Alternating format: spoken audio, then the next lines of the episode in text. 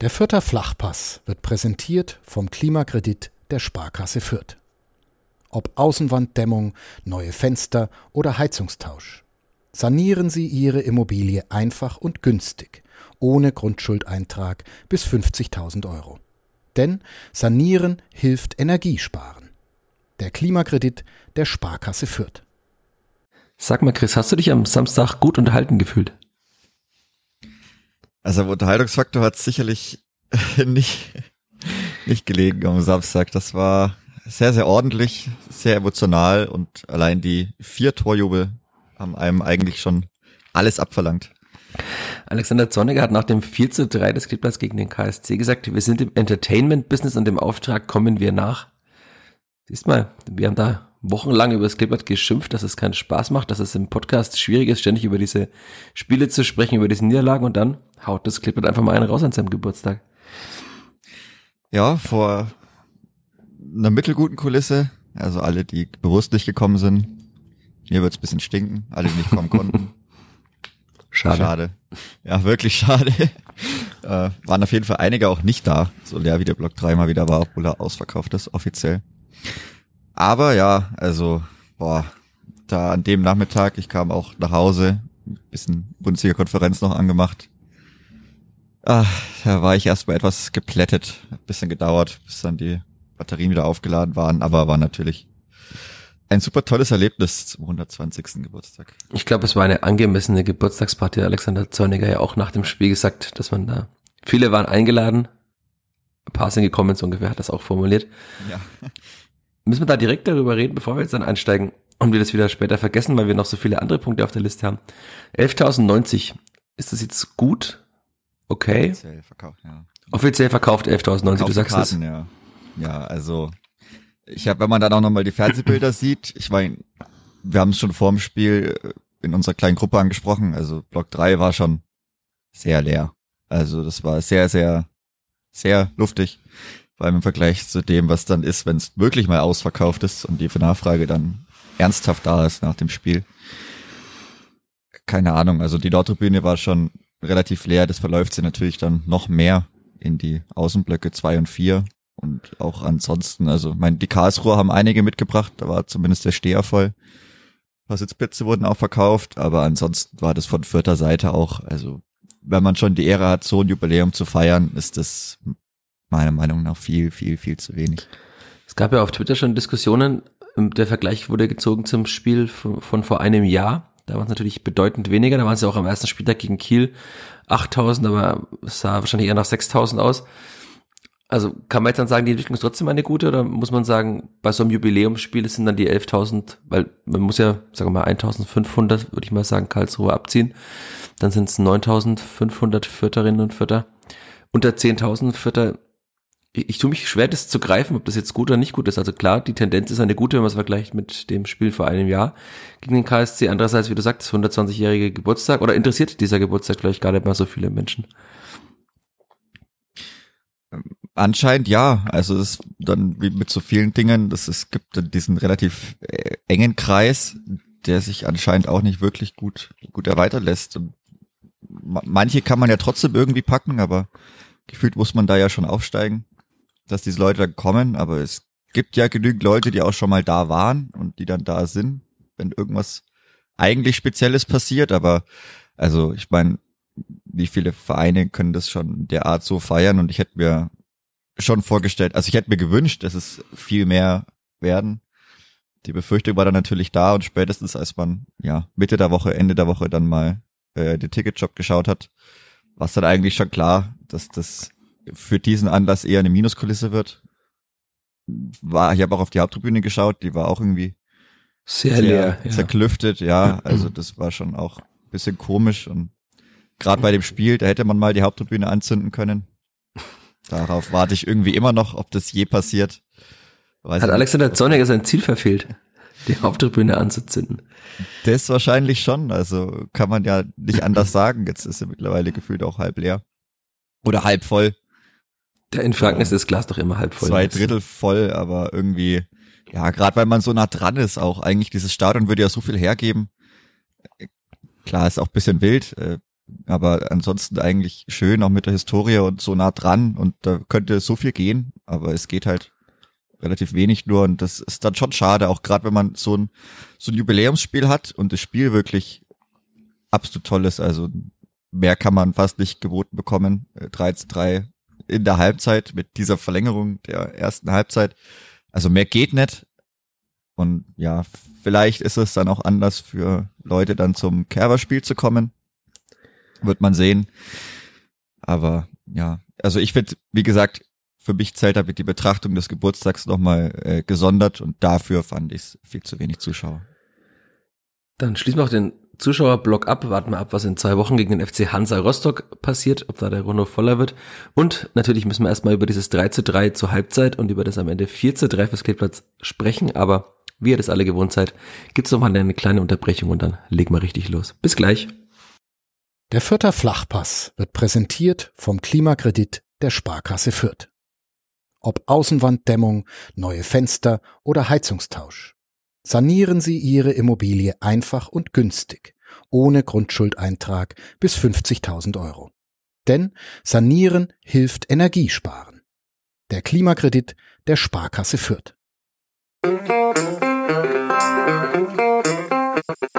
Vierter Flachpass, der Kleeblatt-Podcast von nordbayern.de. Herzlich willkommen zur 148. Folge des Vierter Flachpass.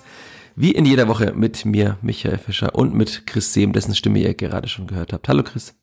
Servus Michi. Sag mal, eine, einige Hörerinnen und Hörer, wobei es waren nur Hörer, ähm, haben uns in dieser Woche die Vorbereitung auf die Folge zumindest ein bisschen abgenommen in der Vierter Flachpassgruppe. Patrick Hopf, äh, Grüße an der Stelle, äh, wurde aber schon von einem anderen Hörer gemaßregelt, denn ich zitiere, Gewinner ist Gewinner, einfach Freuer. Die Analyse sollen die Klugscheißer machen, die eh keine Ahnung haben. Sind es wir, die Klugscheißer, die eh keine Ahnung haben, oder wie hast du diesen Post verstanden? Keine. Kann schon durchaus sein.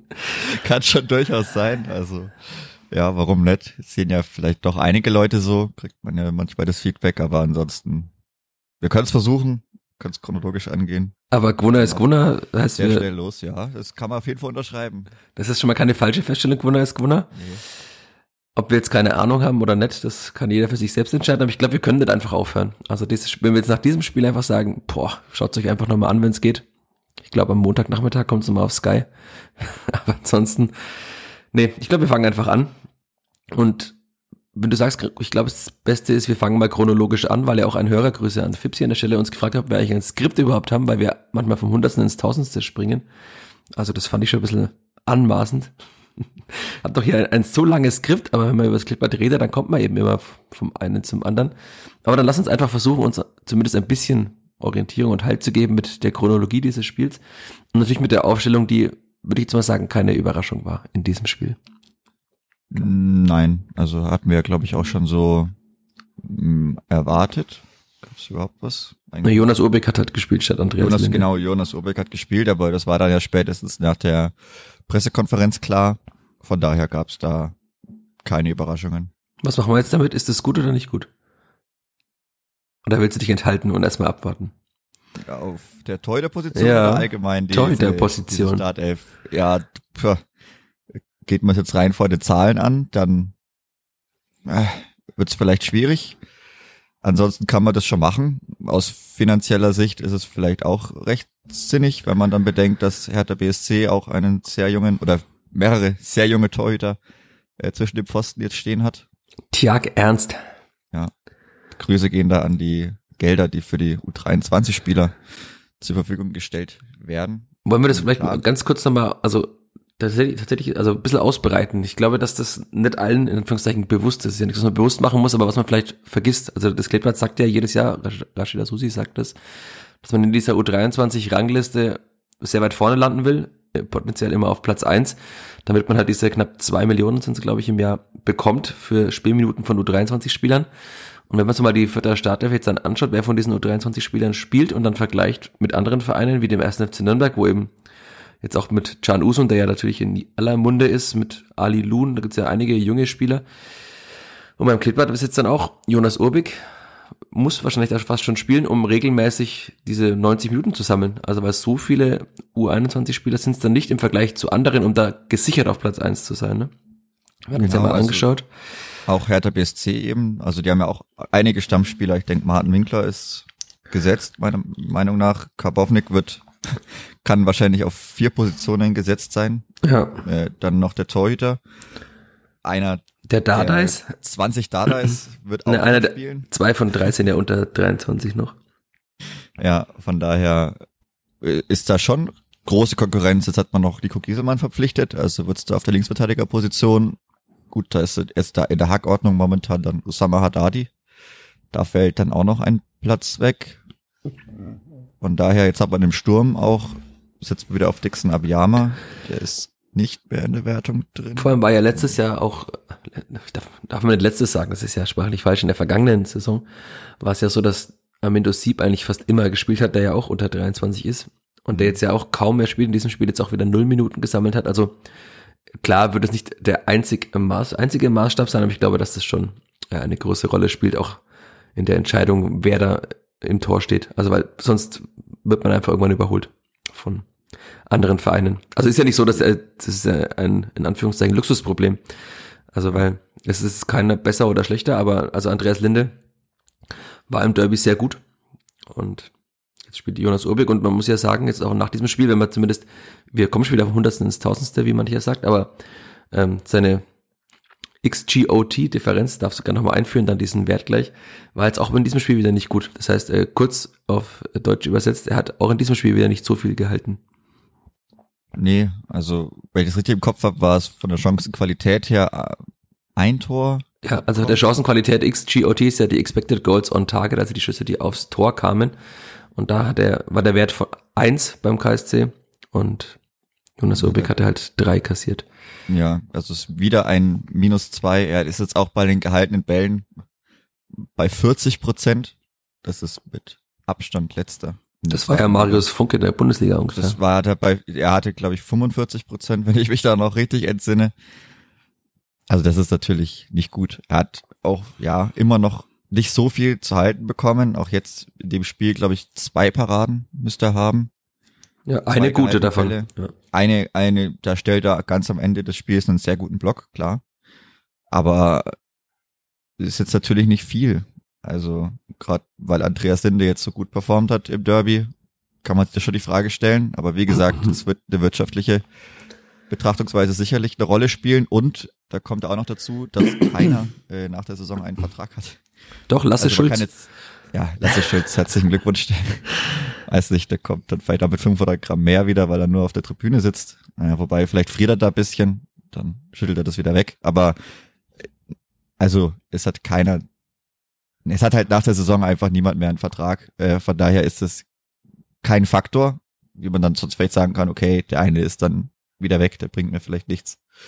Und dann mache ich den stark, auf den ich dann in der nächsten Saison wieder bauen werde.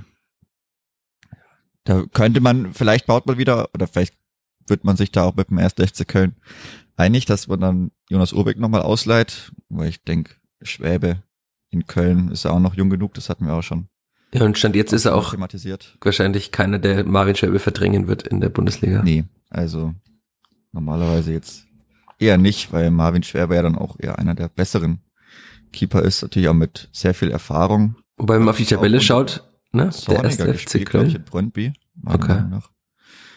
Äh, also Fun Fact, er ist auch 28 oder so. Also Hm. da dauert's schon noch. Also man könnte jetzt durchaus auch noch vier Jahre auf Jonas Urbich setzen und beide hätten was gewonnen. Außer Jonas Urbich vielleicht an Erstligaminuten, aber das wird man dann noch sehen müssen. Ja, aber schau mal die Bundesliga-Tabelle an und dann ist die Frage, ob die Erstligaminuten dann nächstes Jahr dazukommen könnten. Auch Oh. fraglich. Naja, erst FC Köln einen von 15 Punkten geholt in der Bundesliga. Aber, ne, wie Fipsi richtig sagte, nochmal Grüße an der Stelle, wir schweifen viel zu oft ab. Deswegen lass uns einfach dranbleiben. Also, Startelf, Jonas Urbich hat gespielt. Auch in diesem Spiel wieder nicht so viel aufs Tor bekommen und dafür relativ viel drin gewesen. Natürlich undankbar, die Schüsse waren meistens schon auch gut. Da kommen wir gleich nochmal drauf, gesondert, aber ansonsten gleiche Startelf, wie zu erwarten war. Dass Dixner Bärmer starten darf, war ja auch zu erwarten. Und vor allem nach den Worten der PK, dass er jetzt auch mit dem, mit dem Ball zeigen darf, was er kann. Und um die Überleitung zu nutzen, hat er auch gezeigt. Ne? Also ich fand schon, dass man schon früh im Spiel gesehen hat, das hatte ich auch mit ihm nach dem Spiel dann besprochen, dass sein erster Kontakt ist besser geworden. Also es ist irgendwie verspringt ihm, was es gefühlsmäßig ist von mir aus gesehen, aber ihm verspringt nicht mehr so oft der Ball.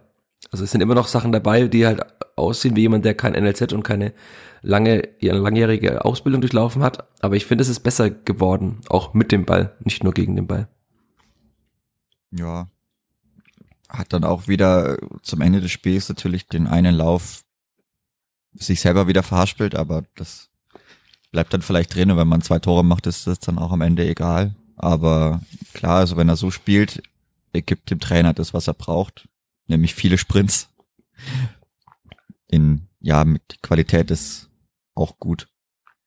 Also das, das passt dann schon. Ansonsten, ja, jetzt hat er seine Tore gemacht. Ich denke, das ist erstmal das Wichtigste. Wie ist dann auch relativ wurscht. Das zweite Tor war sehr gut, also muss man auch sagen, das war sowieso sehr gut. Jetzt sind wir schon wieder beim zweiten Tor. Von Dixon Abiyama, also dem dritten Ja, Tor. dem dritten Boah. Tor. Dann lass uns doch ganz nee. kurz mal beim, ich habe mir mein, ich habe mir das ganze Spiel nochmal angeschaut. Danke auch an Florian Zenger, falls er diesen Podcast hört, den manche vielleicht noch kennt als Kadetthörer, der mir dieses Spiel besorgt hat. Aber das 1 zu 0 Tim Lemperle, wir haben über Stürmertore gesprochen und das hat auch Patrick Hopf in seiner Analyse oder in unserem Skript, das er für uns geschrieben hat, erwähnt. Das wäre der Sturm, den wir so weggeredet haben oder schlecht geredet haben, dass der Sturm gleich wieder getroffen hat, nämlich Tim Lemperle mit einem Tor, wo ich mir dachte, das ist so ein typisches Tor, dass jemand, der lange kein Tor geschossen hat, schießt es mhm. und dann platzt der sogenannte Knoten, der immer da bemüht wird, weil er den Ball ja eigentlich nach der Ecke von Julian Green, der auch noch ausrutscht bei dieser Ecke, eigentlich gar nicht richtig trifft und dadurch senkt er sich über den Karlsruher Torhüter Dreves hinweg ins Tor. Also ich glaube, wenn er ihn richtig trifft, dann schießt er ihn wahrscheinlich irgendwo hin, aber er trifft ihn halt nicht richtig und dadurch bekommt er so eine e-, richtig eklige Flugbahn. Ja, sowieso, also auch der Raum, der da offen war, klar, schön, dass er das Tor gefallen ist, aber auch vom, also aus KSC-Sicht betrachtet, ich glaube, der Ball kommt zwischen Fünfer und Elfmeterpunkt auf. Ja. Er schleicht dann, sich schon ein bisschen dann, weg, aber das, da muss ja, er aber da mitgehen. ist einfach niemand. Also das ja. gibt's ja gar nicht. Wie kann der Ball da auf, auf dem Boden aufditschen? Also klar, das war jetzt auch eine wilde Ecke. Also die wird so auch kein zweites Mal passieren normalerweise, dass der Schütze ausrutscht und der Ball dann so perfekt, in Anführungszeichen, dann in den Strafraum kommt. Aber da darf der Ball, also auch aus Verteidigen, also aus Sicht der verteidigenden Mannschaft, darf der Ball da so nicht so frei und mit dem Raum im 16er aufkommen und gerade, dass dann der Stürmer sich wegstiehlt, gut gemacht. Äh, auf jeden Fall, aber sehr wildes Tor, aber vielleicht auch eben, wie du schon sagst, genauso ein Tor, das man dann braucht, dass man da wieder, wieder ordentlich in die Spur reinfindet. Tja, man dachte, das Gilbert würde auch ordentlich in die Spur finden. Im Derby ein frühes Tor, gegen den KSC schon wieder ein frühes Tor. Aber zwei Minuten später lag der Ball schon wieder im Tor, genau vor der Nordtribüne, nämlich auf der anderen Seite des Feldes. Und eigentlich freut es sich ja gar keiner. Ich habe auch noch ganz gut im Kopf die Szene. Die Nordtribüne sagen, nö, nö, nichts passiert. Aber hat man relativ schnell gesehen, dass Patrick Ittrich sehr lange an sein Ohr gefasst hat, an sein Headset und nach Köln telefoniert hat. Telefonieren die eigentlich? Das ist ja eine philosophische Frage. Wahrscheinlich nicht. Jedenfalls hat sich der Kölner Keller gemeldet und dann hat es natürlich sehr lange gedauert. Hast du irgendwann gecheckt, was passiert? Was überprüft wurde? Das relativ schnell. Also ja? Das wurde ja zwar nicht angezeigt, aber es ist ja dann klar, also so lange wie es gedauert hat, aber ich habe mir schon gedacht, so, okay, wenn es kein Abseits war, dann war es meiner Meinung nach, also aus Blocksicht war es dann faul und da habe ich mir schon schon gedacht, okay, so lang prüfen die kein Abseits, jetzt geht's ums Foul. Äh, faul, ja, faul, nein. Aber muss das vier Frage. Minuten dauern? Nein, natürlich nicht. Also das ist wieder vollkommener Käse auch. Da braucht er auch nicht so tun, das wäre der coolste Mann auf dem Platz und so entspannt sein weiß ich nicht, das ist halt, das sind eigentlich die Nervenlagen da schon wieder dann, keine Ahnung, blank, weil das ist einfach nur, du stehst halt da und nach zwölf Minuten sind sieben Minuten gespielt und alle sind sauer.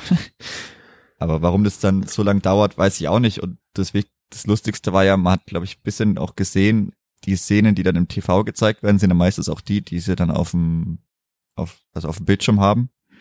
Und meiner Meinung nach die beste Kamera, die wurde auch bei Sky wieder abgeschnitten. Also ja, geht auch wieder ein lieber Gruß raus an Kommentator plus Regie. Naja, weiß ich nicht. Also an der Auffassungsgabe müssen wir da noch ein bisschen üben. Aber es gab nämlich eine gute Kamera, die das von Richtung, ich glaube, Mittellinie gezeigt hat und die wurde ganz am Ende bei der, also nach der Szene, als dann klar Tor gegeben wurde, wurde die gezeigt, aber da lag Kimo Solo schon am Boden. Wir auch gedacht, also wer auch immer da in der Regie sitzt, herzlichen Glückwunsch, du kriegst keinen Fernsehpreis. Also die einzige Kamera, die es hätte auf, oder die es gut hätte aufklären können von hinten, wo man dann sieht, wer hält wen, wie lange und warum, oder muss man zu Boden gehen, muss man nicht, die wurde nicht gezeigt, sondern nur die von ganz weit oben nicht weiter reingezoomt wird und man sagt, ja, da ist schon irgendwie ein Kontakt, aber den kann ja keiner auseinanderklamüstern. Also die beste Kamera wurde dann nicht gezeigt, die wurde viel zu spät eingeblendet, als dann Kimotsulu schon zu Boden gegangen war oder schon am Boden lag. Da habe ich mir auch gedacht, na ja, aufklären werden wir es nimmer richtig können.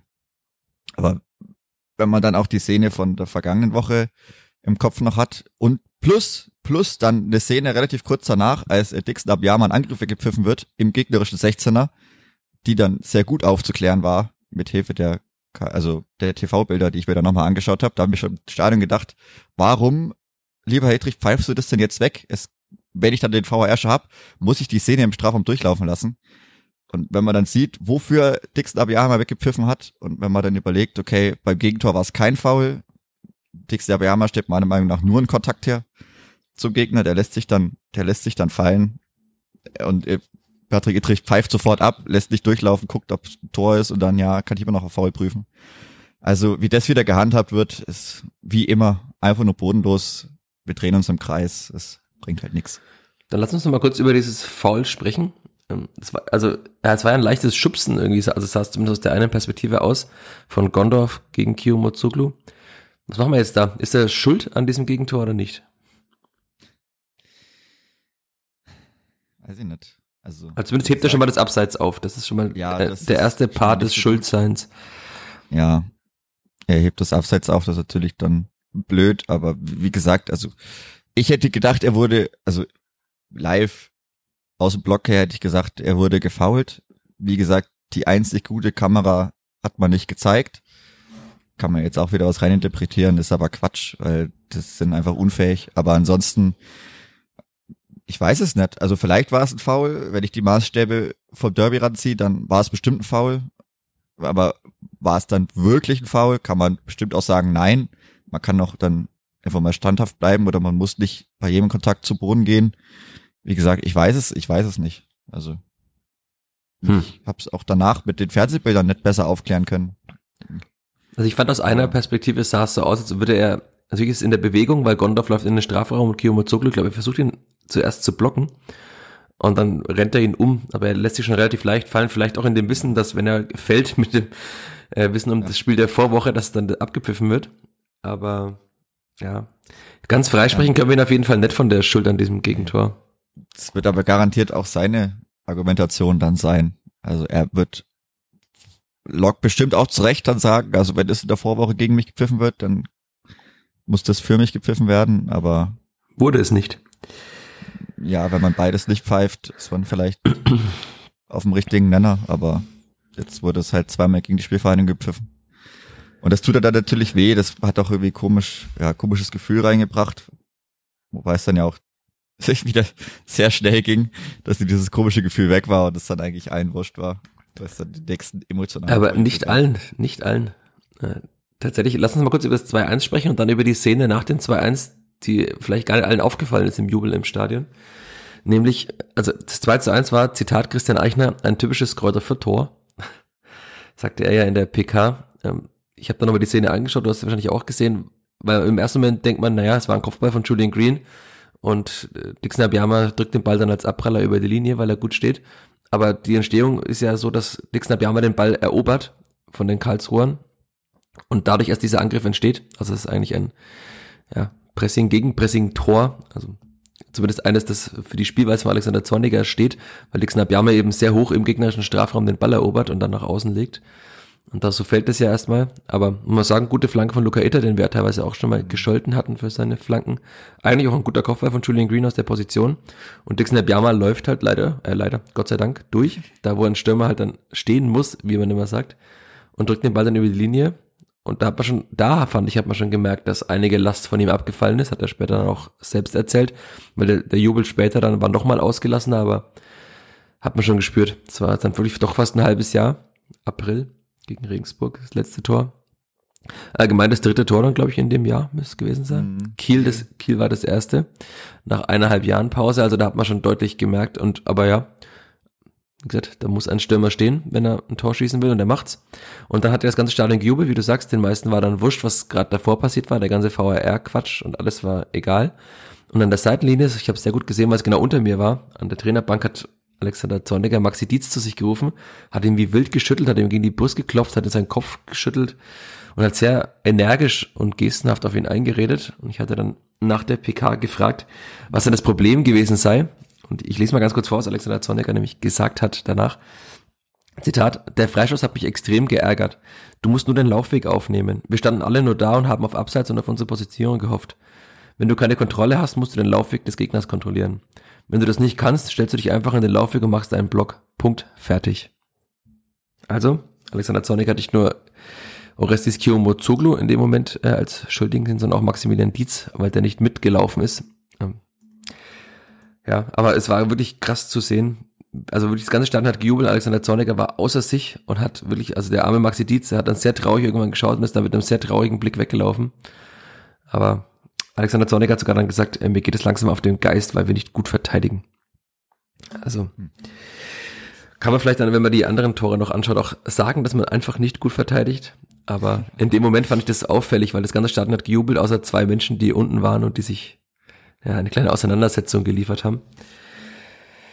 Aber ich würde einen ganz kleinen äh, Block in eigener Sache äh, einstreuen, weil mich auch am, am Samstag nach dem Spiel einige Menschen angesprochen haben, ob ich denn nach so einem wilden Spiel gar keine Frage in der PK hätte und auch das ja schon in den letzten Wochen immer wieder vorkam, dass da Leute gefragt haben. Also du weißt es wahrscheinlich, die meisten anderen Menschen wissen es auch, aber alle wissen es noch nicht. Ähm, es ist ja so, dass ich oftmals der einzige Journalist bin, der bei Spielen vor Ort ist, vor allem auswärts, und ich deswegen mittlerweile davon abgegangen bin, dass ich Fragen in der großen Runde stelle, dass dann alles auf YouTube zu sehen ist und ich, so blöd es klingt, für andere Medien die Arbeit mitmache und dann dafür hunderte Kilometer im Auto sitzt, auf der Rückbank des Kollegen Wolfgang Zink, Grüße auch an der Stelle. Und ich kann verstehen, dass das seltsam aussieht, wenn dann so nach dem Spiel gar keine Frage gestellt wird. Alexander Zornig hat dann auch nochmal nachgefragt, warum gar keine Frage in der PK gestellt wurde, auch von anderen Kollegen. Wobei da gar nicht mal so viele da waren, nämlich nur drei Journalisten bei dem Spiel. Also das ist auch ein Blick hinter die Kulissen. Aber ich denke, ihr alle versteht, dass ich dann nicht die Fragen alle stelle, damit sie alle öffentlich sind und jeder die Fra Antworten auf die vielleicht auch drängenden Fragen hat. Weil natürlich ist es äh, reine Wirtschaftlichkeit. Also wir müssen auch Artikel verkaufen, das hatte ich schon oft genug erwähnt. Wir müssen Geld verdienen mit Journalismus, damit es den Journalismus gibt, damit äh, ich arbeiten kann, damit mein Gehalt bezahlt ist, damit wir auch diesen Podcast machen können. Und ansonsten, wenn wir unsere Arbeit verschenken würden und kein Geld einnehmen, wird es wahrscheinlich irgendwann düster. Und deswegen hoffe ich, dass äh, das Verständnis dafür da ist, auch wenn es natürlich schöner wäre. Also ich kann mir vorstellen, dass es interessant ist, Alexander Zorniger zuzuhören bei den Antworten, weil er doch sehr offen und sehr direkt auch immer antwortet auf das meiste. In den PKs vor den Spielen ist es ja auch so, also da ist ja alles live auf YouTube. Und aber in den PKs nachspielen, das ist mittlerweile, das ist ja nicht nur in Fürth so, ist bei sehr vielen Vereinen so, dass vielleicht ein, zwei Fragen mal gestellt werden, aber niemals oder selten alle. Es gibt paar Trainer, die nicht äh, dann quasi danach in unter vier, sechs oder acht Augen sprechen in kleinerer Runde und wenn die Kameras aussehen, aber viele Trainer machen das. Das war auch beim Derby in Nürnberg, ja war es ja auch so, wurde ja auch keine Frage in der großen Runde gestellt. Und da hat dann auch Christian Fehl mit, ja, ich glaube, fünf oder sechs Kollegen und Alexander Zorniger mit drei äh, Kollegen, also inklusive mir gesprochen über dieses Spiel.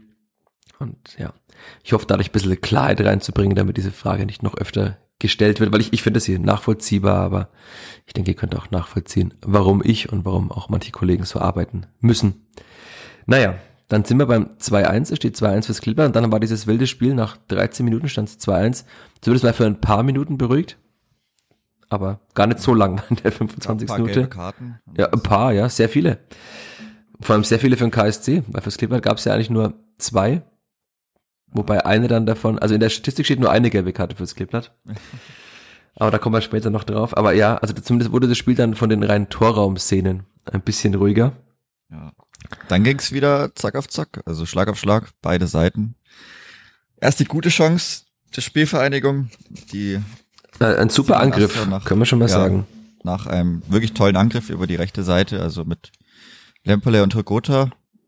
Hogota dann, ja, hätte auch der sein sollen, der den letzten Pass bekommt, nachdem man sich nicht wirklich bravourös eigentlich in den Strafraum äh, reinkombiniert, reinläuft, den Ball dann zurück, also Simon Asta drischt den Ball dann in die Mitte ins gegenüberliegende Seiten aus. Das ist dann, ja, der Angriff muss mindestens mal eine Großchance werden. Er muss mit dem Abschluss enden vor allem. Oh ja, und er muss auch mit dem Abschluss von Branimir Gotha enden. Also Julian Green war ja auch frei. Also als ja. Simon Asta quasi die Seitenlinie ja. entlang gesprintet ist, nach vorne Richtung Südkurve, hat man, er hat Julian Green gewunken sogar, man hat es gesehen. Aber Simon Asta hat da, also ich finde, dass er tatsächlich oft noch den Kopf unten hat und dann zu spät schaut, wo der Gegenspieler positioniert ist. Vielleicht ist es auch normal, wenn, wenn man irgendwie 70 Meter sprintet, aber das ist eben, was ihm auch noch fehlt. Wir hatten es ja oft, oft besprochen, ob er mal irgendwann ein Bundesliga-Verteidiger wird. Wir kommen gleich noch aufs 2-2 auch.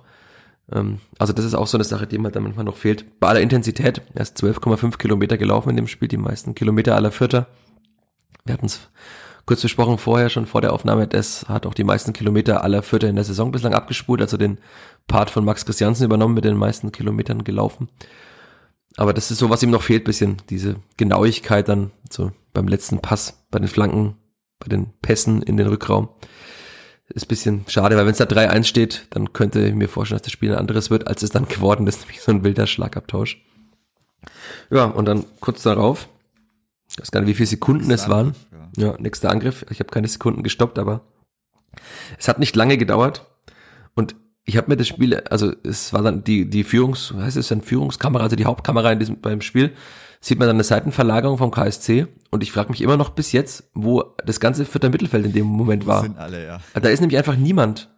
Also mein Zettel ist, ich habe mir sehr viel aufgeschrieben zu allen Toren, aber beim 2-2 ist der Zettel eigentlich am längsten, weil es ist eine, eine also eine Seitenverlagerung vom KSC auf die linke Karlsruher Seite, auf die rechte Vierter Seite, so im, im Halbraum.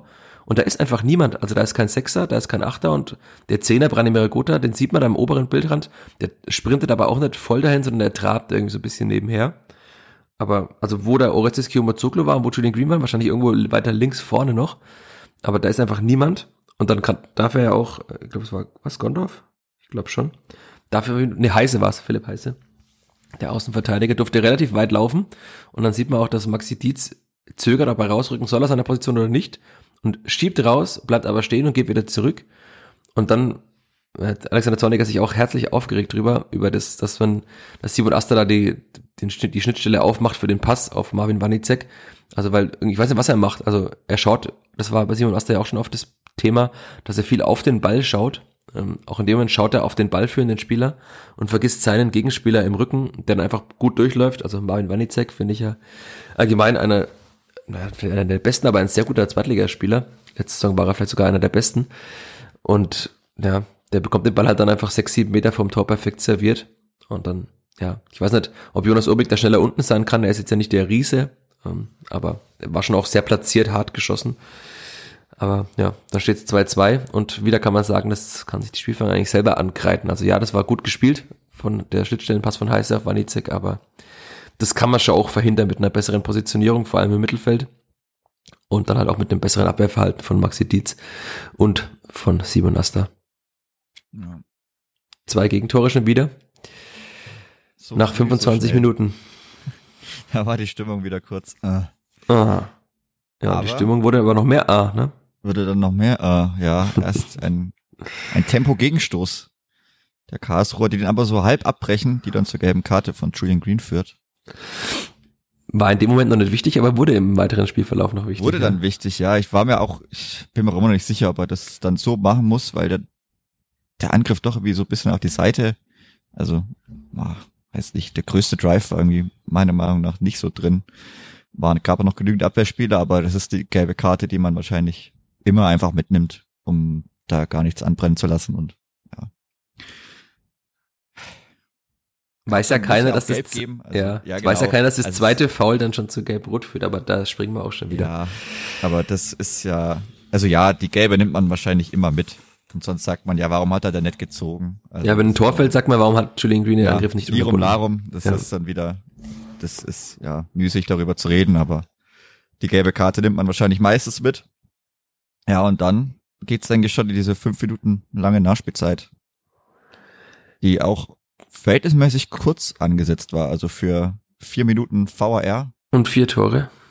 Und ja, Bis dato waren es Ja, vier genau, Tore. bis dato vier Tore und einige gelbe Karten, weiß ich nicht. Also ja, ich, ich denke bei fünf Minuten, da hat sich jetzt keiner beschwert, aber wenn ich dann, ja, komme auch noch drauf, in der zweiten Hälfte die Nachspielzeit sehe, Er hat das halt draufgepackt, Schon. was er vergessen hatte. schon Ja, verkehrt, ja, was man genau nicht machen darf, was ja auch eigentlich jeder weiß, was du in der ersten Halbzeit nicht hast nachspielen lassen, das darfst du nicht in der zweiten Halbzeit drauflegen, aber naja, in Hamburg sieht man im Schiedsrichterwesen, glaube ich, vieles sehr exklusiv. Naja, aber dann geht's eigentlich auch wirklich schon, ja, es war dann die 48. Minute, also 45, Plus vier war es sogar, 49 vier, ja. schon. 49. Minute, als dann auch Lars Stindl endlich mal wieder treffen durfte. Aber hast du die Ent- Entstehung, also es ging ja relativ schnell, es war ein sehr gut gespielter Angriff. Wenn man sich nochmal anschaut, sieht man da schon auch sehr viele Fehler in der, der Positionierung. Also Klugscheißer-Modus an, Grüße an den Kollegen, der die Analyse gar nicht hören wollte, weil es ja nur Klugscheißer sind, die keine Ahnung haben, aber wir können es ja versuchen, auch wenn wir keine Ahnung haben, es kurz zu analysieren.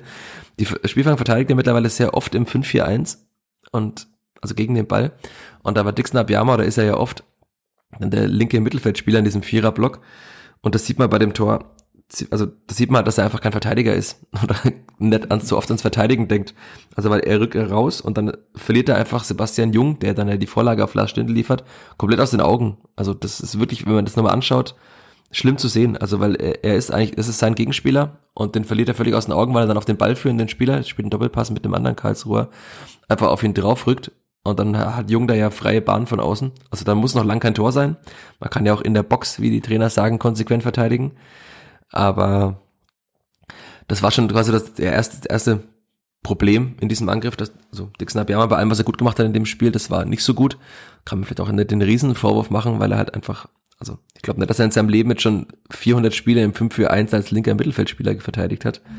Aber das, natürlich ist er trotzdem einer von elf Spielern und der müsste in dem Moment verteidigen. Also das darf man doch nicht als Ausrede benutzen.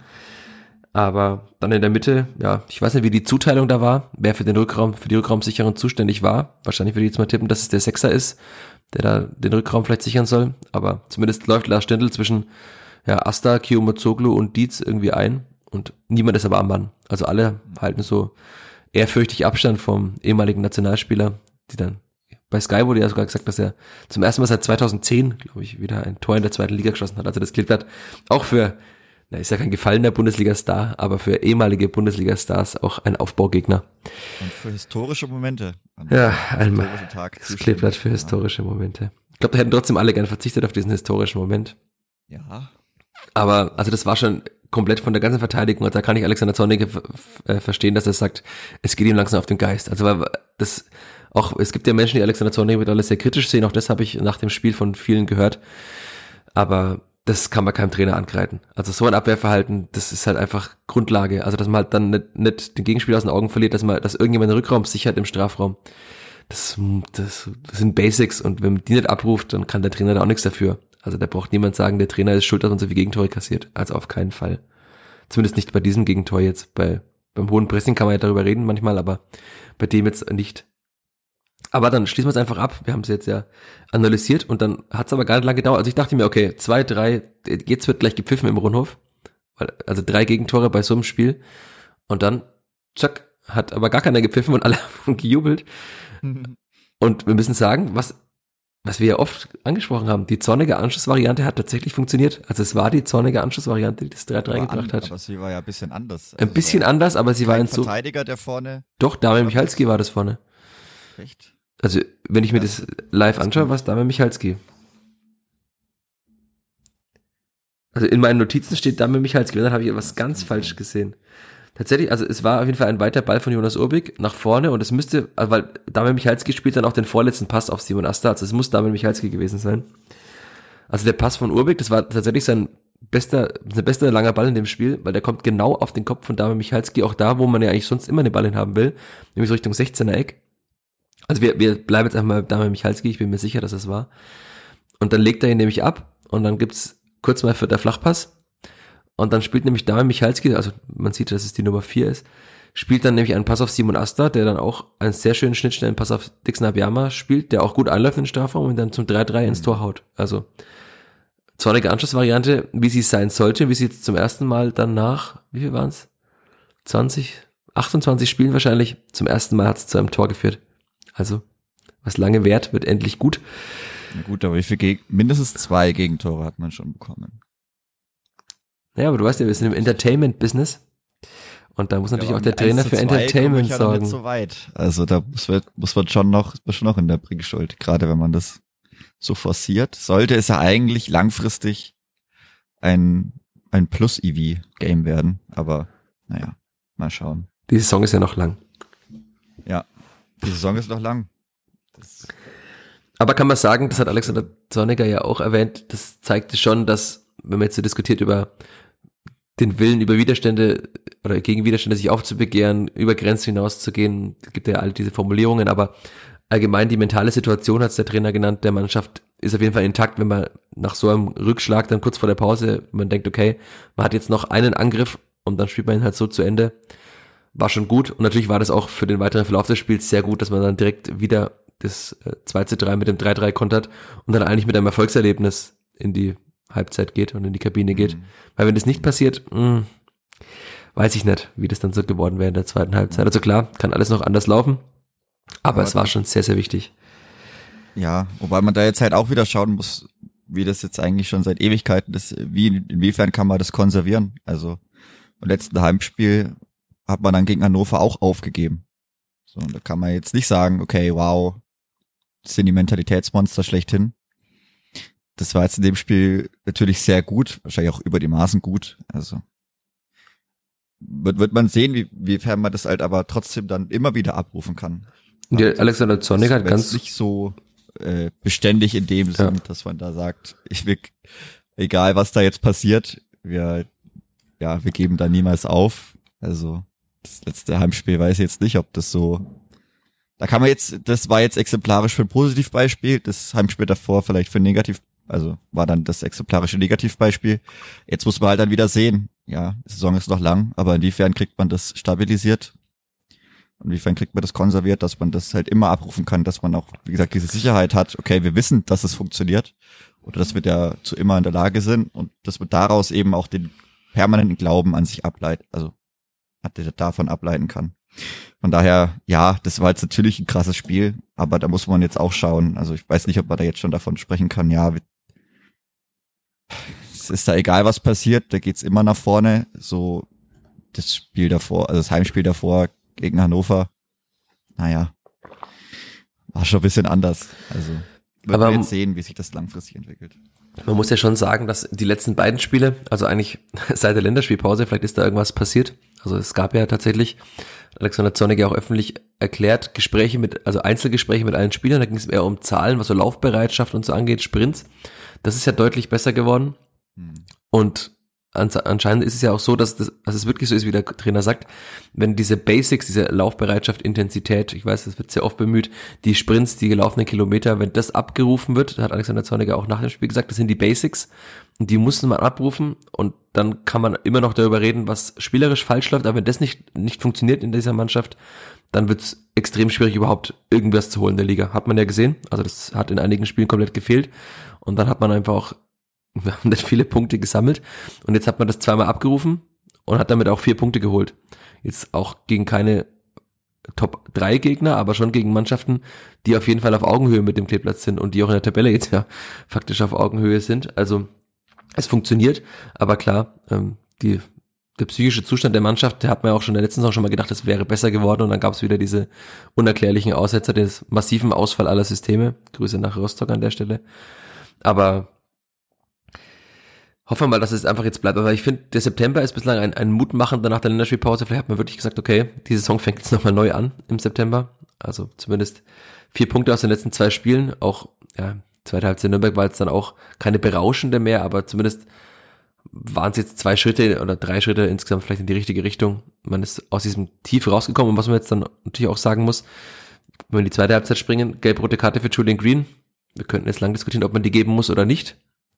Vielleicht ein anderer Schiedsrichter als Patrick Ittrich gibt sie nicht, aber sie wird gegeben in diesem Moment. Julian Green fliegt vom Platz und Robert Wagner hat dann auch nachher in der Mixzone gesagt, es war schon hart für ihn dann, wenn man denkt, okay, er kommt ins Mittelfeld und das Mittelfeld noch weiter abzusichern und zwei Minuten später fliegt er eigentlich der Mann, der neben einem oder ein bisschen vor einem, wie Julian Green spielt, einfach vom Platz und man denkt sich, okay, ich war jetzt eine Woche krank Und jetzt kann ich hier alleine das Mittelfeld quasi beackern, was nicht so einfach ist.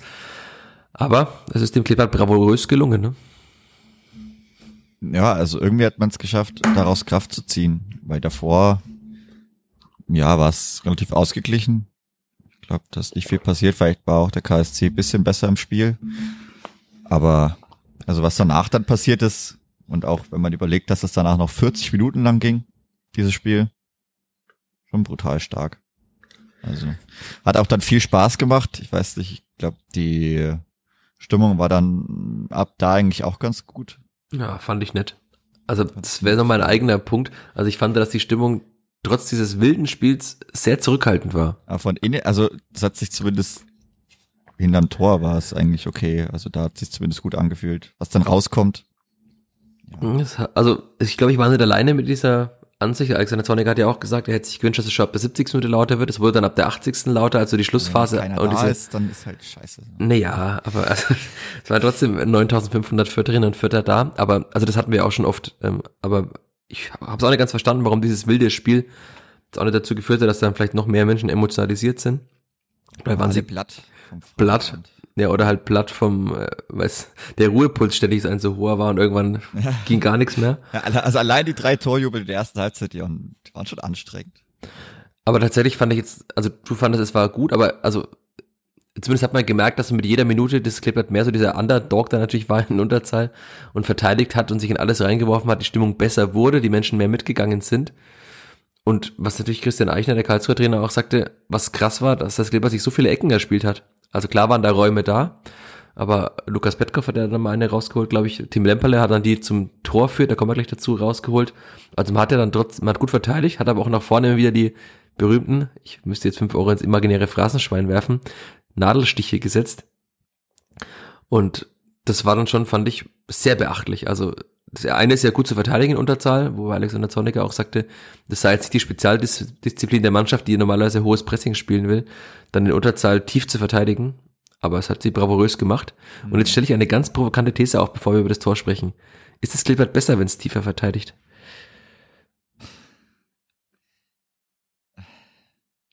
Ah, Die These wäre, das Klippert ist besser, natürlich, ist eine meine Frage. Gut, dann müsste man vielleicht dann aber auch noch besser kontern. Also, Die schnellen Spieler hätte man ja eigentlich zum Kontern. wie das teilweise ausgespielt worden ist, ist dann könnte man auch noch drüber diskutieren. Sehr fragwürdig, aber nee, denk nicht.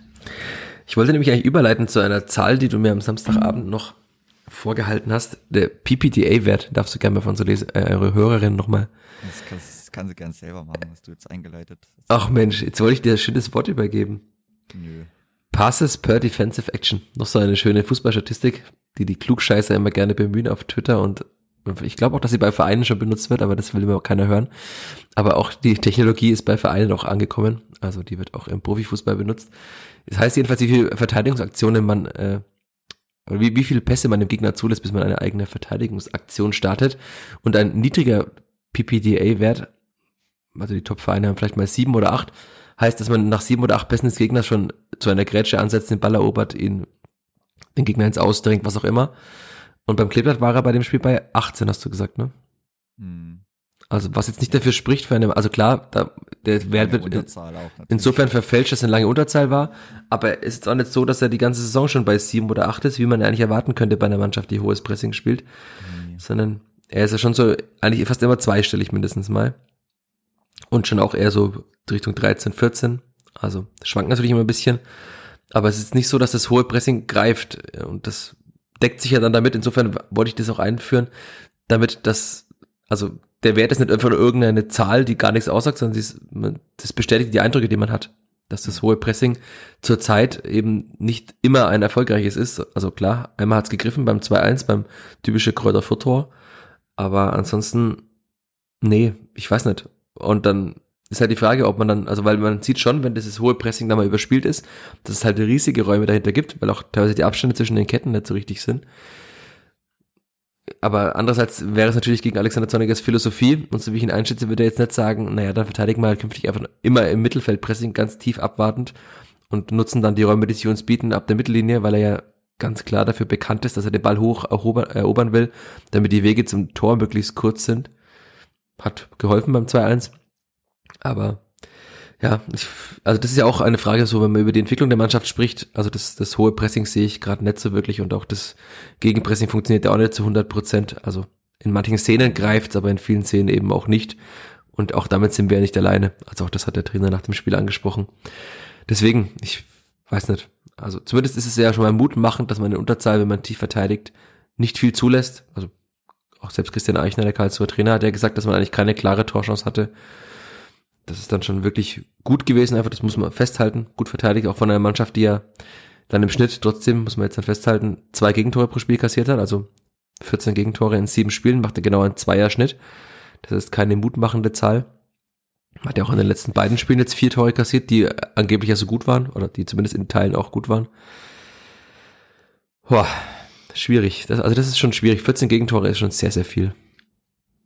Ja, das wird man es, dann wird's auch irgendwann hart, also das immer zu toppen.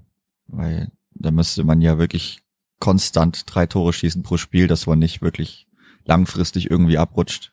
Und das, also mit einem Gegentorschnitt von zwei durch eine Saison, ich glaube, da steigt man wahrscheinlich immer ab. Und man sieht ja vor allem jetzt auch, dass man mit 68 Gegentoren. Ja. Also schon viel. 60 Gegentore, ich glaube, das, also das ist gefühlt immer die Statistik vom letzten oder so. Ja, man muss ja auch sehen, dass, also man hat jetzt ja auch eine negative Tordifferenz, trotz eines 15-0 Heimsiegs mal. Also. Wenn man wieder 5-0 verliert, dann. Ja, und diese minus zwei, die man jetzt hat, die würden ja wahrscheinlich dann auch im Laufe mal zu minus drei, zu minus fünf, zu minus sieben werden und dann wird es schon irgendwann sehr, sehr schwierig. Also man sollte schon zusehen, dass man die Abwehr wieder stabilisiert. Und das hat man ja auch schon geschafft. Also das ist, das ist ja eigentlich der Witz der Sache, dass es ja auch einige zu Null Spiele gab, wurde ja auch in der PK vor dem Spiel angesprochen. Es gab einige zu Null Spiele, trotzdem hat man so viele Gegentore. Aber es ist jetzt auch nicht mehr so, dass es irgendwie ein 7, wie bei Osnabrück ein 0 zu 7 war und ein 0 zu 5, die zu 12 von 14 Gegentoren geführt haben, sondern es war halt eben jetzt drei, dann eins, dann drei, dann fünf. Also es ist schon auch ein Muster erkennbar, dass die Abwehr am Anfang der Saison gut stand und jetzt halt in den letzten Spielen weitgehend nicht mehr gut stand, aber eben in diesen 40 Minuten in Unterzahl gut stand. Und, was wir noch gar nicht erwähnt haben, dass ein Tor geschossen hat, nach einer Ecke von Nico Gieselmann, über den wir, glaube ich, auch noch mal ein bisschen sprechen müssen. Ne? Also, mhm. Weil er schöne Ecken schießt. Weil er schöne Ecken schießt, weil er aber auch ansonsten wichtig ist. Also, ja, sehr wichtig. Sieht klar. An den, an den Heatmaps. Ja, also klar, man kann jetzt beim 2-2 sagen, dass viel über seine Seite. Da war er jetzt auch nicht, also da war er, hat er gewissen Prozentsatz, äh, Prozentzahl an Schuld auch mit dabei, was über seine Seite fiel, weil er die Reingabe nicht verhindert hat. Aber ansonsten auch da in dem Spiel wieder, es war jetzt dann nicht so offensichtlich, aber trotzdem hat er auch wieder viel gecoacht äh, für die Mannschaft. Ich glaube, also jetzt nach zwei Spielen natürlich gewagt, das äh, aufgrund der geringen Vergleichsgröße zu sagen, aber der wichtigste Transfer des Sommers nach zwei Spielen schon. Und wenn man jetzt da diese Ecke sieht, die wirklich sehr gut geschlagen war, die gut ankam, und dann Tim Lemperle hat einen Assist geliefert, also ich weiß nicht, wahrscheinlich wird Lemperle der Assist gut geschrieben, ja, weil er sich von seinem Gegner wegstiehlt und er von seinen Füßen abprallt. Und dann muss man halt sagen, der beste für der Torjäger ist derzeit Dame Michalski. Und auch mit einer schönen Überzeugung. Ja, also wie er den Ball reingehauen hat. Und nicht ja. nur irgendwie so versucht so zu schieben und dann kommt doch noch irgendwas dazwischen. Auch, auch natürlich schön, dann vor der Nordtribüne den da so reinzubolzen, wenn du in Unterzahl spielst und es 3-3 steht. Das ist natürlich auch noch mal ein Statement-Tor.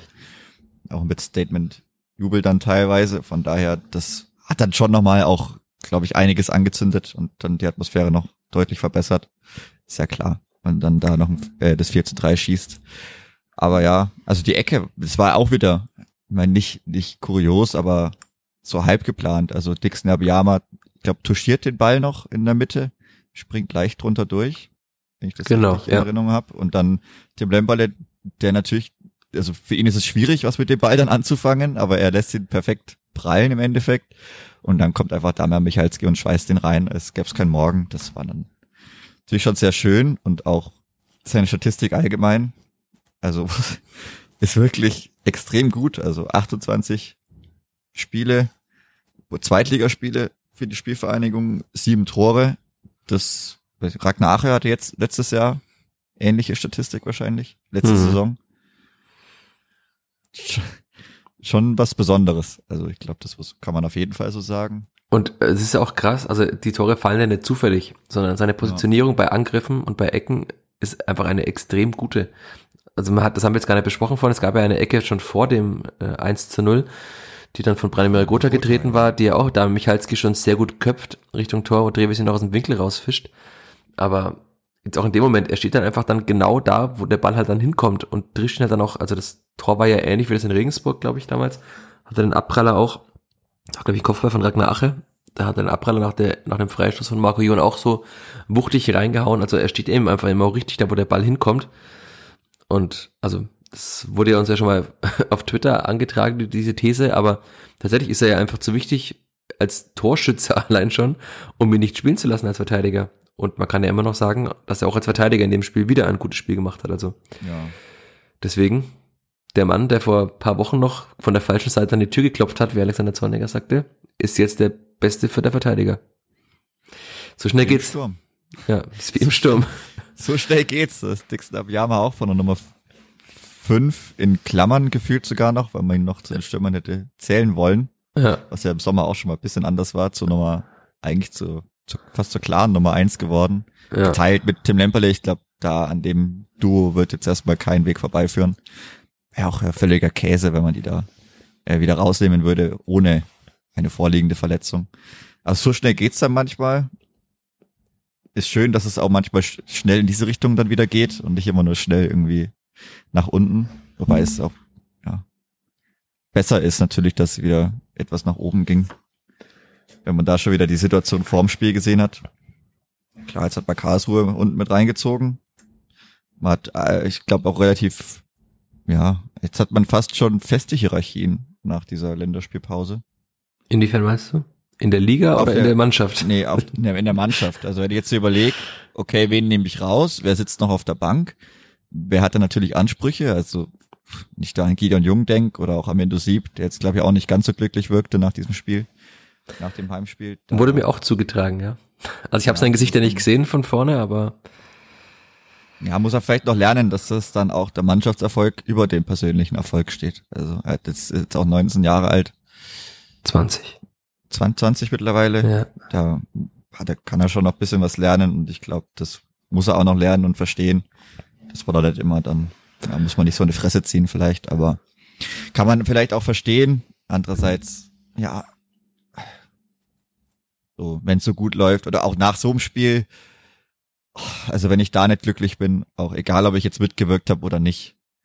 Ich mein klar, der will unbedingt spielen. Die anderen, die jetzt nicht mitgespielt haben, die wollen sicherlich auch spielen, aber wenn es mich da nicht anzündet, also dann weiß ich nicht, wie ich die Leute dann noch kitzeln soll. Also wenn wirklich nur der persönliche Erfolg mir irgendwas geben kann, hm, muss ich vielleicht ins Tennis, aber Aber man sieht das ja auch, muss, muss sich noch ändern, auf jeden Fall. man sieht ja auch, dass andere Ersatzspieler trotzdem äh, mitgefeiert haben und mitgefiebert Ja, haben. Also die, deswegen, also- die vielen Bilder des Kollegen Wolfgang Zink und von Melanie Zink sieht man, also einmal ist es in der Szene, ich glaube, das ist gerade die vor der Grätsche, das ist die letzte Szene, die ich auch noch besprechen wollen würde mit dir, von Gideon Jung in der 97. Minute, wie Branimir Gotha herausstürmt und jubelt, Alexander Zorniger ja auch jubelt und das sieht man im Hintergrund auch Andreas Linde zum Beispiel, der auch auf der Bank mitjubelt. Also das ist ja auch jemand, der wahrscheinlich gerne gespielt hätte, aber der halt dann trotzdem auch Vielleicht ist einfach auch die Erfahrung, halt dann weiß, dass der Mannschaftserfolg trotzdem wichtig ist fürs sportliche Fortkommen, auch für einen Individualisten. Und der jubelt da auch mit, oder bei den Fotos nach dem Spiel sieht man dann auch, dass halt dann auch Jermaine Consbuch und auch Walid Mamdi zum Beispiel auch ein Lächeln im Gesicht haben und halt Dixon Abiyama dann feiern oder dann sich freuen, dass sie mit den Fans feiern Mhm. dürfen. Also das ist dann vielleicht einfach eine andere Geisteshaltung. Und das ist kein gutes Zeichen. Ich glaube auch, dass Alexander Zorniger sowas registriert. Also er ist ein sehr aufmerksamer Beobachter. Er hat ja auch mal im, im Trainingslager erzählt, dass er geschaut hat, wer wann zu welcher Uhrzeit zum Essen kam. Und wer halt fünf Sekunden vor der vereinbarten Zeit erst kam. Also dann wird sowas auch auffallen. Und das wird nicht helfen, um am Windows die Stellung in der Mannschaft äh, gerade mal so ein bisschen zu heben wieder. Weil jetzt gerade ist halt er der, so blöd klingt, Stürmer Nummer fünf, ne? Ja, momentan, momentan schon. Also mit seinem kleinen Eingriff, den er noch hatte. Wobei er sich, glaube ich, also So schnell geht's dann. Also, also. rein leistungsmäßig den Platz 4 und 5 teilt mit Dennis Sebeni. Also das Ja. müssen wir noch mal ein bisschen beobachten, aber dann ist das vielleicht auch noch mal ein eigener Schwerpunkt, weil jetzt ist die Zeit schon relativ fortgeschritten, aber also dafür, dass er als einer der Schlüsselspieler kam im Sommer, ist es sehr schwierig bislang nach sieben Spielen. Aber wie gesagt, das müssen wir jetzt nicht heute noch, auch vor allem nicht nach diesem Geburtstagsspiel, das so viel hatte, an Geschichten nicht auch noch auseinander klammbüsern. Hm. Weil du gerade schon angesprochen hast, die Startelf hat sich weitgehend gefunden, aber sie wird trotzdem geändert werden müssen zum nächsten Spiel bei der SV Elversberg. Die Sportvereinigung, Spielvereinigung, zumindest ist es die Vereinigung, das ist die Sportvereinigung. Sportvereinigung Elversberg, die SVE, die Elf. Die Elf, ja eben. Mit V? So, da geht's zu die Elf. Was machen wir da mit der Startelf? Kio, Mozoglu und Wagner? Wagner und Konzbruch? Oder wie, wie wird Julian Greens Ausfall kompensiert? Also wenn Wagner dann wieder im Vollbesitz seiner Kräfte ist, dann denke ich, wird Wagner spielen mit Kyomozolu. Und dann Also Wagner sechs und dieser acht. acht Ja. der eh gerne eine Acht ist, was er auch bei der Nationalmannschaft äh, kundgetan hat. Nochmal öffentlich. Da darf er dann seine, seinen offensiven Geist als Acht ausleben. Das heißt, Mozoglu bekommt nochmal ein Spiel, um nochmal mehr Spielpraxis zu sammeln. Also klar, die muss er auch jetzt bekommen einfach, ähm, so blöd es ist. Also die letzten zwei Spiele waren da schon fehlerbehaftet, aber ich glaube tatsächlich, dass es einfach an fehlender Spielpraxis liegt. Also wahrscheinlich, wenn er 20 Spiele spielt, dann macht er diese Fehler nicht mehr, die er gemacht hat und zieht vielleicht nicht am Trikot oder macht einen Schritt nach außen und steht nicht im Abseits, äh, hebt das Abseits nicht auf. Also ich würde ihm das Spiel auch geben, vor allem aufgrund der Erfahrung, die man dann braucht, vielleicht im Mittelfeld. Und weil auch Jermaine Konzbruch jetzt ja bislang nicht nachgewiesen hat, dass er die große Hilfe ist. Vielleicht braucht er einfach auch noch Zeit. Also er hat ja ein Startelf-Spiel bekommen, das war jetzt auch nicht gut. Das war aber von keinem in der Mannschaft gut gegen Hannover. Aber ich würde auch tippen, dass einfach Robert Wagner dann nach vorne rückt und dann die Julian Green Position übernimmt. Der doch eine elementare ist im vierten Spiel. Also das, da kommt dann schon auch viel auf ihn zu. Und ich weiß nicht, Gideon Jung hat diese Grätsche gemacht, wurde eingewechselt, ist ja eigentlich auch, dachte der Abwehrchef dieser Mannschaft. Maxi Dietz war jetzt wieder nach einem guten Spiel im Derby, in dem Spiel, naja, teilweise eine unglückliche Leistung, aber trotzdem auch wieder fußballerisch eigentlich gut. Meinst du, Maxi Dietz bleibt in der Startelf oder kommt dann da Gideon Jung rein? Könnte man ja positionsgetreu tauschen. Hm. Kann man natürlich so und so argumentieren. Also man könnte nach drei Gegentoren sagen, ja, muss ich was ändern. Ich denke, spätestens beim Heimspiel gegen Hansa Rostock wird Max Dietz wieder spielen. Einfach aufgrund dieser unerwartet emotionalen Komponente, die er jetzt mit reinbringt. Und sehr wild. Der Torjubel, natürlich auch geil dann, ja, also wenn man das sieht, ist auch schön, dass er das dann so, so drin hat. Natürlich, nachdem es auch dieses ikonische Bild des Derbys gibt, mit seinen rausgeschraubten Augen. das sieht ein bisschen verrückt das aus. sein, sein Signature-Move. Äh, aber warum nicht? Also, ich denke, spätestens im Halbspiel wird er wieder spielen. Aber Ich kann mir schon vorstellen, dass man ihn auch auf den Platz lässt. Ja, weil er halt auch einfach Minuten bringt und weil er jetzt trotzdem nicht gar so schlecht gespielt hat. Und so einen 20-Jährigen, 21-Jährigen aufzubauen, kann man schon machen, gerade wenn es jetzt, wenn man jetzt so mit der Abwehrreihe äh, vier Punkte geholt hat, auch wenn es jetzt hinten vielleicht noch nicht so gut aussah, irgendwie ein bisschen eine Kontinuität reinbringen, wenn man nicht wirklich gezwungen ist, wieder was zu ändern, kann ich mir das schon gut vorstellen, dass es dabei, dass es allgemein auch ansonsten eben dann dabei bleibt. Ja, und vor allem ist er auch fußballerisch also eine Bereicherung für die Mannschaft. Also bei allen defensiven Schwächen, die man jetzt da sagen kann, das war auch in dem Spiel wieder, also ich glaube, die beste Passquote der vierter Verteidiger und klar, Passquote ist immer auch kritisch zu sehen, wenn er nur quer spielt, aber er spielt ja nicht nur quer. Also er ist ja auch ein vertikal denkender Spieler, der auch den Ball nach vorne trägt und spielt. Insofern glaube ich auch, also das kann Gideon Jung genauso in guten Momenten, aber ist dann bitter und natürlich, wir hatten es äh, am Anfang der Sendung, die U23 Minuten sind auch wichtig beim Kleeblatt. Wenn man dann noch einen Verteidiger hat, der auch die meisten Spiele spielt, hilft es natürlich auch noch dabei. Jetzt sind wir schon über einer Stunde und ich habe noch so viele Sachen auf meiner Liste. Wir müssen kurz über Bratwurst reden. Wir machen ein, ein, eine, ein Kadepp, wie sagt man das, Spin-off, Ausflug. Ein Spin-off, Spin-off. Ein Einfolgen-Spin-off. ja, wird dann bei RTL Plus ausgestrahlt, wie alle Spin-offs, die es auf der Welt gibt, glaube ich. Oh, wunderbar. Bratwurst. Nee. Du hast eine Bratwurst gegessen, die nicht gut war. Ich habe noch von dem anderen gehört, dass die Bratwurst fast nicht genießbar war. Ähm, Ja, Was also ist da los hab im wirklich- Rundhof? Das ging gar nichts. Die kam mir wirklich fast wieder hoch. Also nicht nur beim Anblick, auch beim Essen. Irgendwann hatte ich gefühlt nur noch Darm auf meine Semmel drauf. Das war wirklich sehr eklig. Ich habe dir auch das Bild gezeigt. Hm, Es war lecker. War jetzt auch nicht so ästhetisch anzuschauen. War quasi Food Porn, würde man auf Instagram sagen. Ja, aber der Ekel, also der negativen Art. Also ich glaube, da wird Was von keiner Footy schauen. Scran, Footy Scran auf Twitter. Ja, da auf, ich hätte auf jeden Fall No Scran angedrückt. Also ich glaube, da gibt's auch eine relativ hohe, bestimmt über, also über 90 Prozent No Scran Umfrage, wenn ich die starten würde. Also das war schon wirklich sehr eklig. Und auch allgemein, also was die wieder gemacht haben, die unterhalten sich während der Essensausgabe und es stehen so viele Menschen an. Wir waren oder ja, direkt nach Abpfiff draußen, wo eigentlich, wo man denkt, ja, das sind Sachen vorbereitet. Da geht's nur noch zack, zack, zack, zack, zack, aber da geht gar nichts, zack, zack, zack, zack, zack.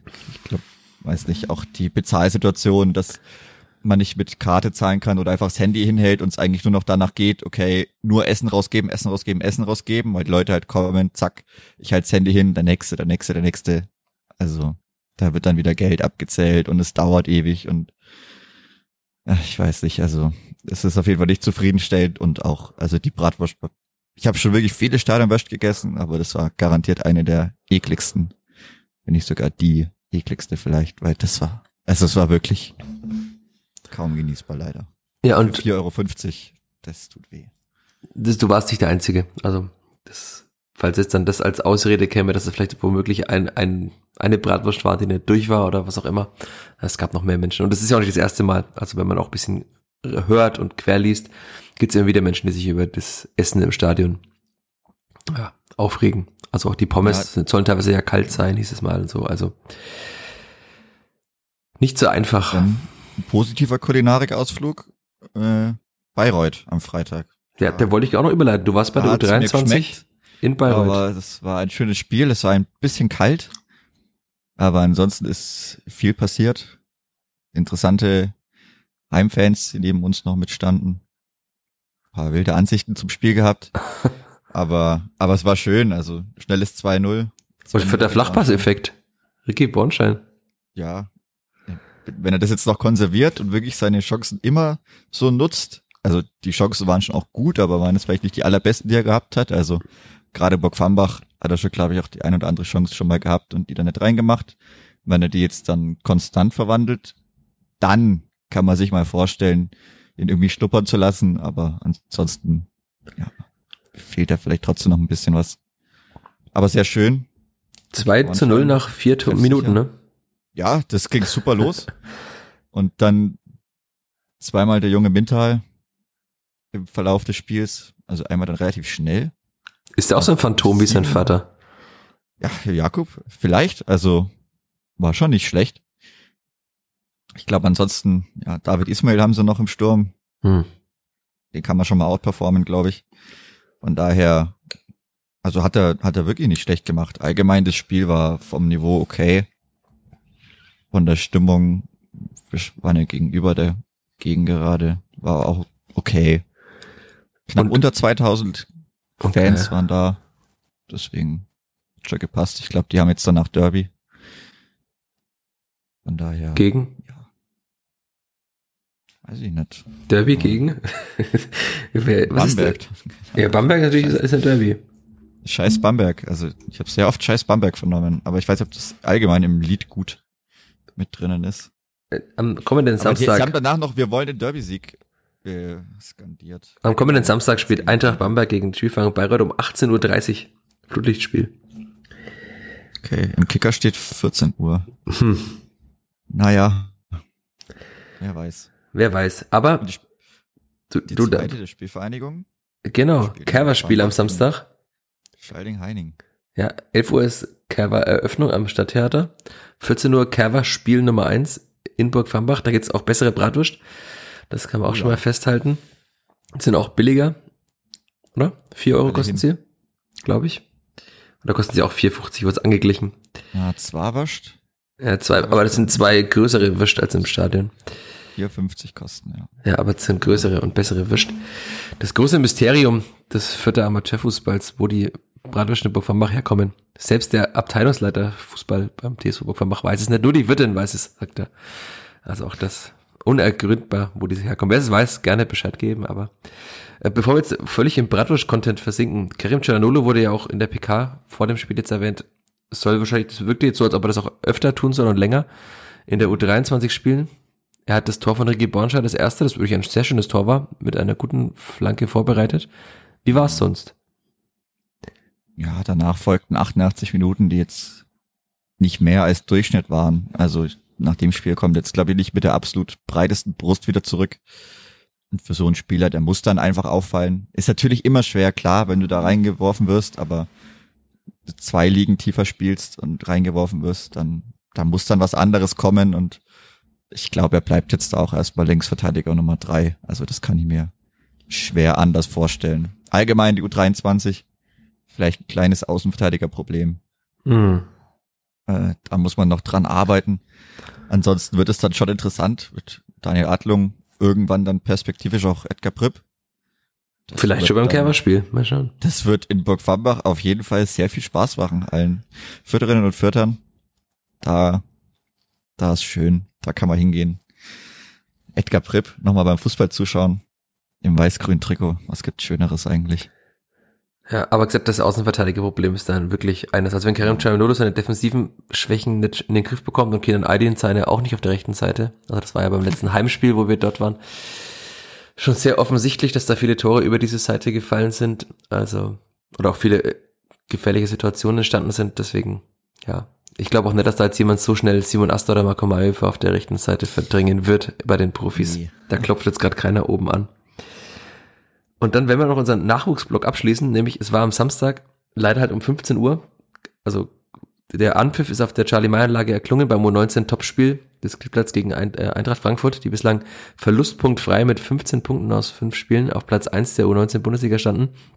Der Angriff, äh, Anpfiff erklang, als im Rundhof gerade der Schlusspfiff erklungen ist und im Jubelschrei untergegangen ist. Und dann, also ich hätte es vielleicht noch die zur letzten halben Stunde geschafft, weil ich noch so lange im Rundhof war mit äh, Interviews und PK. Ein bisschen blöde Terminierung, finde ich. Also es war, glaube ich, erstmal auch auf Sonntag terminiert, wurde dann auf Samstag verlegt. Zumindest hatte ich es im Kopf, dass es Sonntag wäre. Es waren aber trotzdem Leute da und nach allem, was ich gehört habe, muss es ein gutes Spiel der, U äh, der U19 gewesen sein. Dennis Paffenroth soll, Grüße an unseren Hörer Björn, das war die Grußfolge, soll der beste Mann erneut gewesen sein. Dennis Paffenroth auch der beste Scorer, gerade glaube ich der U19 Bundesliga, zumindest hat er ein Tor und sieben Vorlagen in sechs Spielen. Also da sieht man, warum der auch ab und zu schon Profitraining dabei war und warum er auch in der Vorbereitung der beste Nachwuchsspieler war, der bei den Profis dabei war. Also da, da klopft schon jemand oben an. Man hat 2 zu 0 geführt gegen Eintracht Frankfurt, also auch nicht schlecht gegen den Tabellen ersten 2-0 geführt. Am Ende leider Video 23 auch 2 zu 2 noch gespielt. Wieder ein Tor von Tim Bayerlein, der jetzt dann bei sieben Toren steht. Also bester Torjäger der U19 Bundesliga kommt auch aus Fürth und wird aber trotzdem, gehe ich davon aus, nicht bei den Profis oben erstmal anklopfen, hatten wir letzte Woche schon besprochen. Aber vielleicht würde er, wenn er jetzt dann irgendwann bei 20 Tonnen in der U19 Bundesliga steht, doch mal einfach oben dabei sein müssen, weil man das einfach nicht alles mehr vertreten kann. Aber die U19 macht Freude weiterhin. Die U23 macht ja teilweise auch Freude. Also es läuft gut. Und dann, glaube ich, können wir einfach zumachen diese Folge und können sagen, kommt am Samstag zu U23, es lohnt sich. Mhm. Ricky Bornschein hat jetzt den vierter Flachpass-Effekt gespürt wird jetzt nochmal zwei Tore schießen in Burg Burgfambach. Ja, sage ich jetzt einfach mal so. Ich glaube gegen Scheiding Heining. Da muss man, aber natürlich auch, wir hatten es oft besprochen, der Saisonstart war gut, der U23, mittlerweile muss man auch mal wieder gewinnen. Also, man ist jetzt wieder ein bisschen, Druck. bisschen nach unten reingerutscht, also die Abstiegsplätze sind, glaube ich, fünf Punkte entfernt, also die Relegationsplätze, die Abstiegsplätze werden, glaube ich, in diesem Jahr kein Problem sein, sich davon zu distanzieren, aber da wird es äh, trotzdem mal wieder nötig sein, einen Punkt zu holen und das gegen einen Aufsteiger aus der Bayernliga Süd. Da wird man dann gewinnen müssen. Kann man Karim Canolo anschauen und mhm. vielleicht auch Edgar Pripp. Also kommt nach Burg Wambach und hört auch in der nächsten Folge den Fürther Flachpass. Vielen Dank fürs Zuhören. Vielen Dank dir, Chris. Ich habe zu danken, wie immer.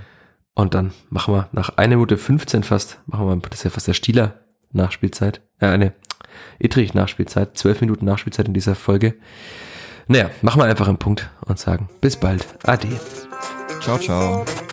Mehr bei uns im Netz auf nordbayern.de